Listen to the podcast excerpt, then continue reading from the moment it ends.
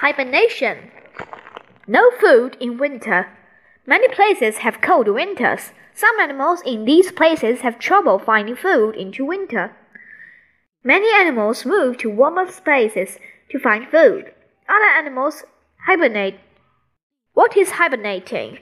Hibernating is like a very sound sleep. Hibernating animals sleep for many days or weeks at a time. Animals breathe slowly when they hibernate. Their hearts beat slower, and they do not need to eat.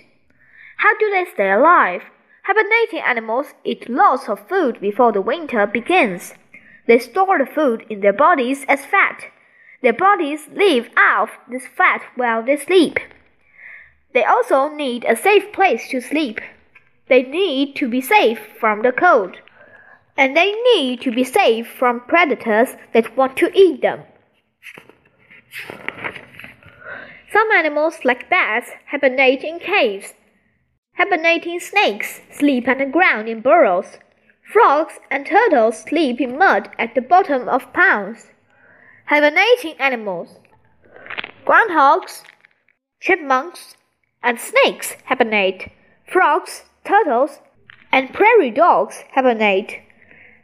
Hamster and hedgehogs hibernate. Even bees and snails hibernate.